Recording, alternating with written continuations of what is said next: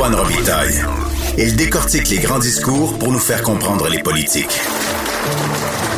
Là-haut sur la colline.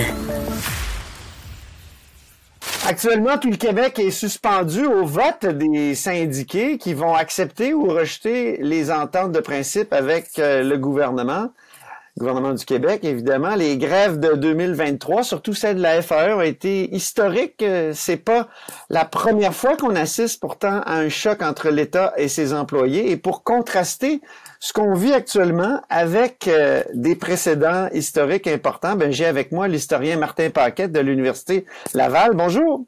Bonjour.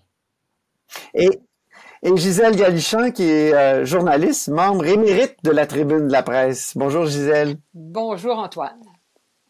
Alors, euh, il y a deux, deux moments là qui me que, avec lesquels j'aimerais qu'on contraste 2023-2024. C'est d'abord 1972, euh, emprisonnement des chefs syndicaux.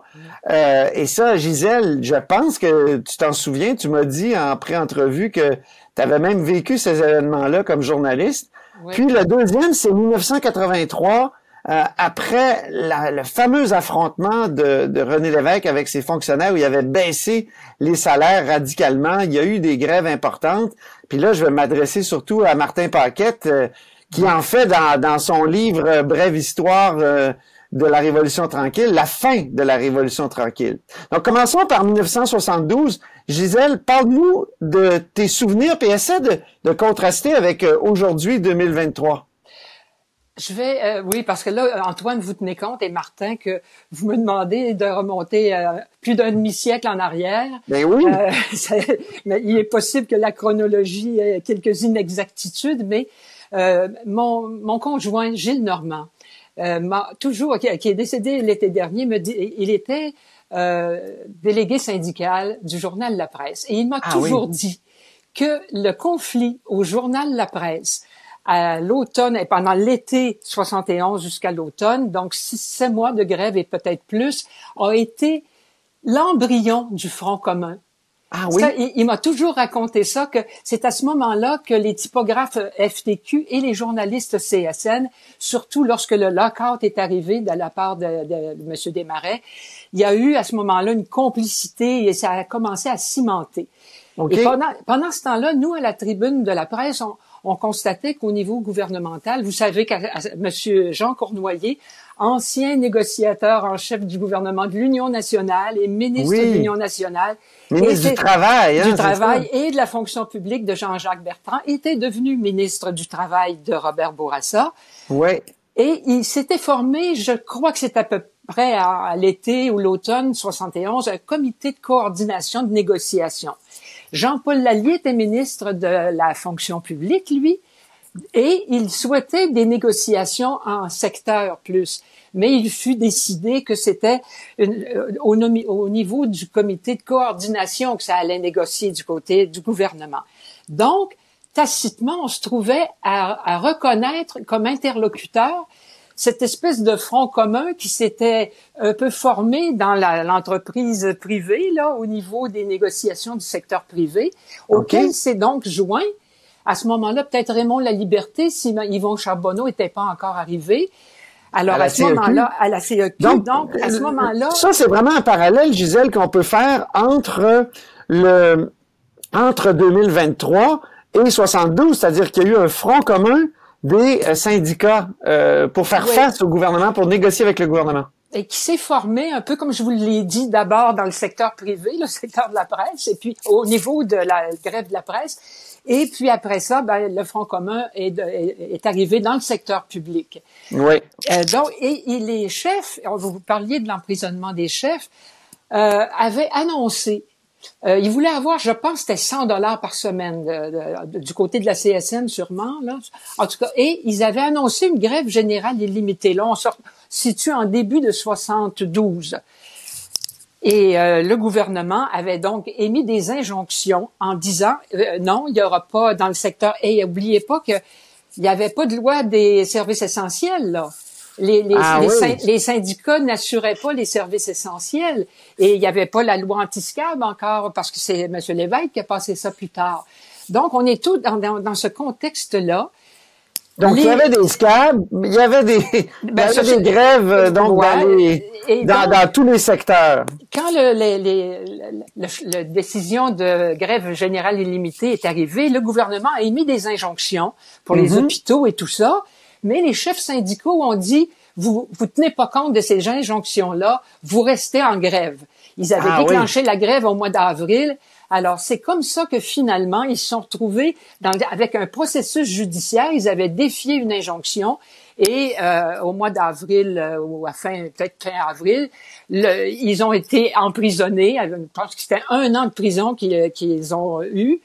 Et euh, ils ont fait appel. Ça, les, ça a permis de les ramener tous les trois à la table de négociation. Mais il y a eu une grogne épouvantable parce que quand les, jours où ils sont allés à Orsainville, tout était bloqué ici dans le nord de la ville de Québec, les routes, etc.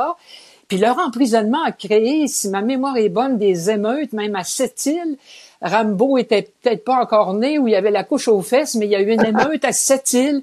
Partout, ah les unités syndicales partout, par solidarité pour les trois chefs. Euh, bon, alors là, il y a eu une loi spéciale. Donc, c'était beaucoup plus, euh, comment dire, euh, violent et, véhément qu'en 2023. Ça, c'est incomparable. Les, les affrontements, en tout cas, à, Montréal, Québec, et on pense qu'on peut dire à cette île, pire à cette île, mais parce qu'il y a peut-être eu un mort, même faudrait vérifier. Euh, mais c'était des affrontements violents avec la police, là. Mm-hmm. Et donc, une loi spéciale que M. Bourassa promulgue, euh, imposant le retour à la fin des, de la grève, euh, la grève qui avait dû durer une bonne dizaine de jours, là, 10 à 12 jours, fin de la grève, retour à la table de négociation, et euh, il fallait que les conventions collectives soient adoptées, mm-hmm. sinon le gouvernement allait décréter les conditions de travail. Ah oui. Alors, je sais pas si Martin. Mais 72, ça a été un moment. Martin, donc 1972, en effet, parce que regarde, la ville, de, par exemple, l'histoire de la ville de Cécile qui est paralysée, euh, c'est une euh, effectivement pendant trois jours de temps, il n'y a, a, pas de, de, de, services qui sont rendus, euh, les émeutiers sont dans la rue, euh, il y a une mobilisation non seulement dans le secteur public et parapublic, mais aussi évidemment avec les, les, les, gens de la Renard qui sont, qui sont présents, les, ouvriers, les, les, ouvriers du secteur privé. Donc c'est particulièrement marquant. moi j'ai un souvenir personnel. Euh, c'est le cas de ma mère. Ma mère était euh, infirmière-chef à l'Hôtel Dieu de Québec à ce moment-là. Ah oui? On l'a pas vue pendant 41 jours. Parce que, comme elle était cadre, elle ne pouvait pas sortir. Donc, elle est, restée, elle, elle euh, donnait des soins aux patients qui étaient là. Incroyable! 31 jours! Et c'était la même chose, ça s'est reproduit également en 1976, parce qu'en 76, bon, euh, il faut dire c'est avant l'élection du Parti québécois, c'est la grève euh, qui a duré une, trentaine de jours également, encore une fois, du Front commun. Et bien, euh, ils avaient tiré des leçons justement de la mobilisation de 1972, et euh, ça a été beaucoup plus efficace là. Et ça a permis, entre autres, c'est un élément, le, le Front commun de 72, et de 60, surtout sur de 76, de l'élection du Parti québécois, parce que le Parti québécois, avec René Lévesque, avait dit qu'il avait un privilège favorable aux travailleurs. Et ça, c'était un élément qui a mobilisé euh, beaucoup les, les, travailleurs du secteur public et parapublic pour voter pour le Parti québécois en 76. Donc, c'est un peu... C'est un peu... Bien. euh, c'est une période un peu dense, c'est une période qui est un peu euh, dans laquelle justement le mouvement syndical se mobilise. Il faut dire qu'il y a un élément qui est important, c'est que la fonction publique et parapublique augmente de manière considérable au moment de la Révolution tranquille. Donc, euh, euh, auparavant, les secteurs de la santé, de l'éducation, ben, il faut pas oublier que c'est le clergé qui s'occupe de ça en grande partie, surtout dans le domaine de la santé. Et lorsque mm. la santé passe euh, sous la responsabilité de l'État provincial, bien euh, désormais ce sont des, euh, des employés de, de l'État. Et avant, l'État avait une position de pas vraiment de négocier. Comme disait Jean Lesage en 65, la reine ne négocie pas avec ses sujets. Donc, ils ont pas eu le choix de négocier parce que la grève de 72, évidemment, ça a été un moment marquant, justement, dans, dans, le cadre des relations de travail au Québec, au Canada et en Amérique du Nord. Oui, un, un, an d'emprisonnement hein, qu'ils avaient eu, les chefs, là, ils sont retournés euh, lorsque la négociation a fini par aboutir. Là, et je pense que c'était surtout des ententes sectorielles à la fin de l'année 72. ça a traîné tout l'été les négociations là, à l'hôtel Holiday Inn à Sainte-Foy. Les journalistes, on avait un quartier général dans le lobby ah de l'hôtel Holiday Inn. On se relayait. Et, et étrangement, les négociateurs patronaux et ceux du des syndicats euh, sortaient vers 2 heures, 3 heures du matin parce qu'ils savaient que CKAC Télémédia, CJMS euh, Radio Mutuelle et Radio-Canada avaient des bulletins à, 8 heures le matin. Alors, ils venaient nous donner au compte-gouttes euh, quelques petits, quelques petits bonbons. Alors, donc, les, les journalistes, on, a traîné là tout l'été jusqu'à ah, l'automne. Mon Dieu! On se plaint, nous autres, de nos négociations qui étaient longues. Euh, euh, on retournait chez nous le soir. Là. Ah, Et finalement, je crois que les, les seuls qui ont été, euh, dont les conditions de travail ont été décrétées, je crois que c'est les enseignants. Mais ça, il hmm. faudrait revérifier. Ma mémoire est faillible là-dessus. Mais 83 maintenant, parlons de 1983. Euh, oui, oui, Gisèle, Juste pardon. Antoine ajouter qu'il y a eu un effritement du côté de du Front commun en même temps. La ah CSN, il y a eu un schisme, la création de la CSD, parce que plusieurs syndiqués euh, n'aimaient pas l'affrontement euh, à, ce point-là là, avec ah le gouvernement. Donc, ça a fait partie de l'image générale en 72-73. Là, le Front commun, lui, euh, il semblait vraiment euh, complet en 2023, mais c'est peut-être la FAE comme fédération qui va euh, qui va éclater avec après les après les votes. Certains disent ça. C'est le sorte de parallèle que je pourrais faire. Parlons de 1983. Euh, ça a été dur aussi, 1983. Martin, pourquoi vous dites dans votre livre, euh, comme je l'ai dit tout à l'heure, Brève histoire de la Révolution tranquille, euh, que vous avez coécrit avec Stéphane Savard au Boréal, pourquoi vous dites que ça, ça marque la fin de la Révolution tranquille 1983? Puis c'est un affrontement syndicat-patronat. Ben, il y a un contexte qui permet de comprendre cela. C'est ce contexte-là, c'est celui de la fin de la croyance générale en l'État qui est un garant du, bien commun. Et ça, c'est quelque chose d'assez généralisé au moment de la Révolution tranquille, qui réunit tous les Québécois et les Québécoises. Euh, on considère que l'État a un rôle à jouer dans le développement économique, dans le développement social.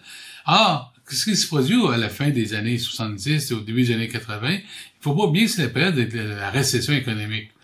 Et les taux d'inflation sont euh, extrêmement élevés. Les taux d'intérêt, et en 1980, on parle de 20% de taux d'intérêt. C'est impensable aujourd'hui. On, on s'énerve parce qu'on en a 7-8, mais 20 euh, mm-hmm. là, ça, c'est particulièrement considérable, surtout quand vous avez fait l'achat d'une maison, comme bien des gens faisaient à l'époque aussi en, tant que tel. Et ça, quand euh, euh, et aussi, là, c'est l'époque du gouvernement Reagan aux États-Unis, du gouvernement Thatcher en Grande-Bretagne. Il y a des réactions particulièrement fortes pour contre les syndicats. Rappelez-vous, par exemple, de, de, de, de Reagan, dit 15 000 euh, contrôleurs aériens pendant euh, cette époque-là, en 1981. Donc, c'est une réaction qui est forte. Et ce qui arrive, c'est qu'en 1981, l'État québécois n'est pas capable. Lorsque le gouvernement Lévesque se fait réélire en 1981, on regarde les budgets, puis on, on il n'y a pas assez d'entrée d'argent, tout simplement. Et le président du Conseil du Trésor, à l'époque, Yves Bérubé, dit nous n'avons pas le choix, il faut couper. Il faut donc couper. Et il y avait déjà eu une négociation collective en 1979, avant le référendum de 80, de 1980, donc une négociation qui était assez euh, avantageuse pour les gens du Front commun. Donc, il y avait des hausses salariales qui étaient conséquentes. Et là, ce que le gouvernement avait décidé de faire devant la, crise budgétaire qui se présente, ben, il dit on, on négocie, mais vous allez abandonner justement vos hausses qui sont prévues dans le cadre de la négociation collective de, de 79. Donc, on oublie ça, on, on fait un, retour en arrière, mm-hmm ces, euh, ces sommes-là. Donc, et là, c'était, le Front commun, à ce moment-là, est un Front commun qui, bon, il demande pas grand-chose. Il demande des augmentations salariales, mais c'est pas ces augmentations salariales qui sont importantes. Il tient également aussi au maintien des, des, des clauses euh, normatives. Euh, et le gouvernement Lévesque, au contraire, demande une certaine souplesse par rapport à cela. Donc, Là, c'est la gradation. Toute une série de lois qui vont, qui vont fonctionner. La première loi, c'est la loi 70, dans laquelle on dit, ben, écoutez, euh, on suspend le droit de grève. Donc, vous n'avez pas, pas le droit de, de faire la grève. Vous Carrément, on suspend le droit de grève. Ça, c'est, ça, c'était le, gouvernement qui avait supposément un, préjugé à l'égard des travailleurs. Donc, euh, c'était euh, difficile sans doute pour lui de faire ça. Hmm. Ensuite, il y a une autre loi, c'est la loi 110, si je ne me trompe pas, 107. La loi 107 qui dit, bon, là, à ce moment-là, on vous impose, en décembre 82, on vous impose des conditions de travail. Et là, on vous impose des conditions de travail, non seulement que vous n'avez pas droit à votre augmentation salariale, non, on va piler 21% dans vos salaires. Donc, une réduction de salaire. Et là, les syndiqués euh, euh, sont furieux à ce moment-là. Plusieurs décident de déclencher la grève, et particulièrement dans le domaine de secteur de l'éducation. Bon, à l'époque, c'est euh, mm-hmm. c'est encore Louis Laberge pour la FTQ, c'est Donatien Corriveau pour la CSN, et c'est encore Yvon Charbonneau euh, pour le CEQ, pour euh, les syndicats d'enseignants, mais les enseignants, les autres, mm-hmm. le front.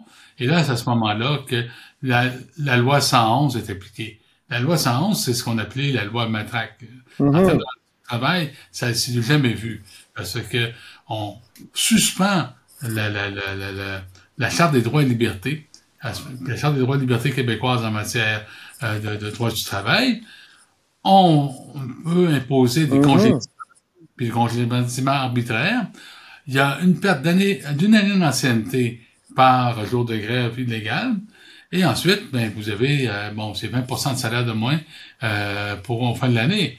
Écoutez, ça, ça a été la mort du Parti québécois dans la région de Québec, par exemple. Je pense que c'est rien que Clanche Laron qui, qui, qui, oui, hein? et qui a passé en 85. Euh, Jean Garon, oui. Jean Garon, excusez-moi.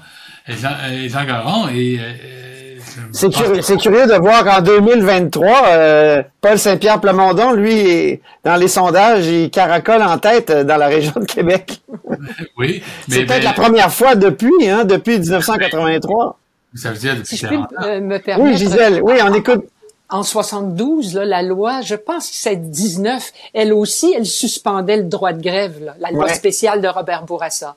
Ah oui. Euh, en plus d'exiger le retour au travail, elle suspendait le droit de grève aussi. C'est important, ça, parce que ça, vous de dire, c'est la, la, la, les, droits, le, droit d'un travailleur d'utiliser ce moyen de pression. Hein? C'est tout euh, un contraste, d'ailleurs, avec 2023, où il y a une série de jurisprudences depuis 2010 qui euh, font en sorte que, que c'est à toute fin pratique impossible pour un gouvernement d'adopter une loi spéciale comme celle adoptée par Robert Bourassa en 72 euh, et comme celle de, de, René Lévesque en 83. Euh, ça, ça c'est vraiment un, contraste important, n'est-ce pas, Martin? À moins de faire comme en Ontario avec le gouvernement de Doug Ford, c'est-à-dire d'utiliser la clause dérogatoire. Oui. Ça, à ce moment-là, la clause dérogatoire, c'est... Absolument c'est l'équivalent du bombe atomique. Là. Et euh, le Québec l'a déjà employé, mm. entre autres, en matière linguistique, et ça a été la mort du lac Minch avec euh, le rapport de force qui s'est établi par la suite. Donc, mm-hmm. si on essaie, on suspend les droits fondamentaux, nos, nos sociétés sont marquées maintenant par le, le souci des droits fondamentaux. Euh, on se tourne très régulièrement vers les tribunaux pour faire valoir les droits en tant que tel. Et ça, quand vous avez, euh, si le gouvernement euh, Legault se tourne vers cette option-là, les conséquences risquent d'être aussi fortes que 1983. Mm -hmm. Gisèle, tes souvenirs de 1983 maintenant? Ben, je me souviens effectivement de ce, ce moment où, je crois que c'est tout le début de 83, où ils sont allés rechercher l'argent. Ils, ils, ils, voulaient, M. Parizeau, M. Lévesque, voulaient euh, bien euh, respecter leur propre signature jusqu'à la fin de l'année. Sauf que l'année financière du gouvernement va jusqu'au 31 mars de l'année suivante. Mhm. Alors, ils ont respecté jusqu'à la fin, le 31 décembre, mais c'est à partir du début de l'autre année, là, jusqu'à la fin du mois de mars, en deux ou trois tranches, ils sont allés chercher, je pense que Martin vient d'évoquer, c'était quoi, un total de 20% en différentes tranches de salaire et davantage peut-être de différences avantages sociaux.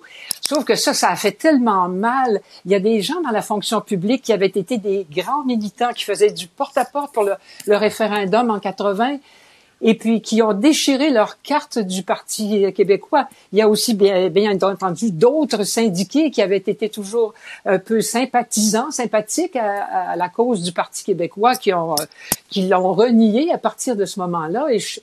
Je vous avoue que je j'ai cru percevoir dans la campagne de 1995 qu'il y avait encore des relents de de revanche ça faisait juste 12 ans, hein, c'est ça? ça? oui. Ça faisait juste 12 ans. Oui. Martin, pensait? C'était particulièrement violent. Euh, regardez, au mois de, lorsque, euh, au, pendant l'hiver 2083, euh, lorsqu'on arrive pour adopter, le Conseil des ministres arrive pour adopter la, discuter de la loi 111, il y a une aide de déshonneur qui est faite devant ah, oui complexe Et là, vous avez des syndiqués de la CEQ qui sont là avec leurs affiches, puis s'en prennent physiquement au ministre.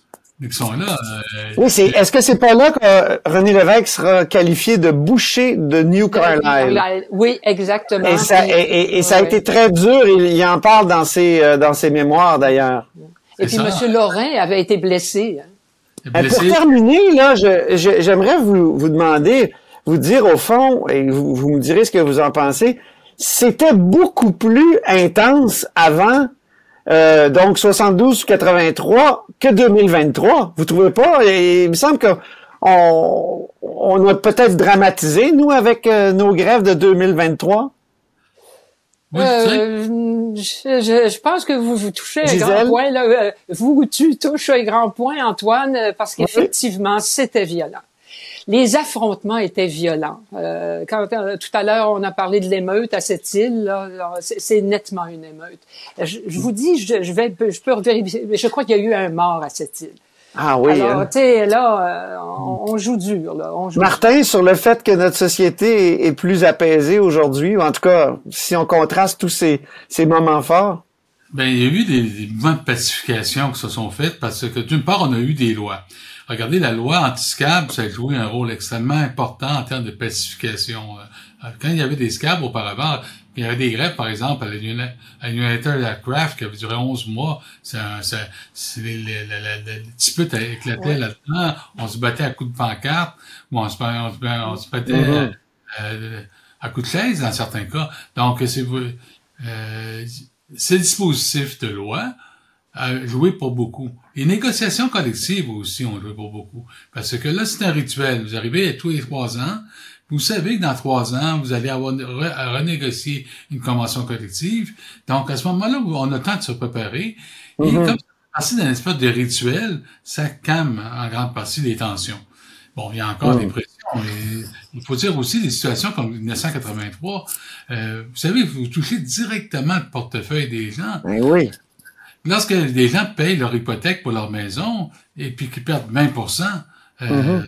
c'est un impact direct sur leur qualité de vie à ce moment-là.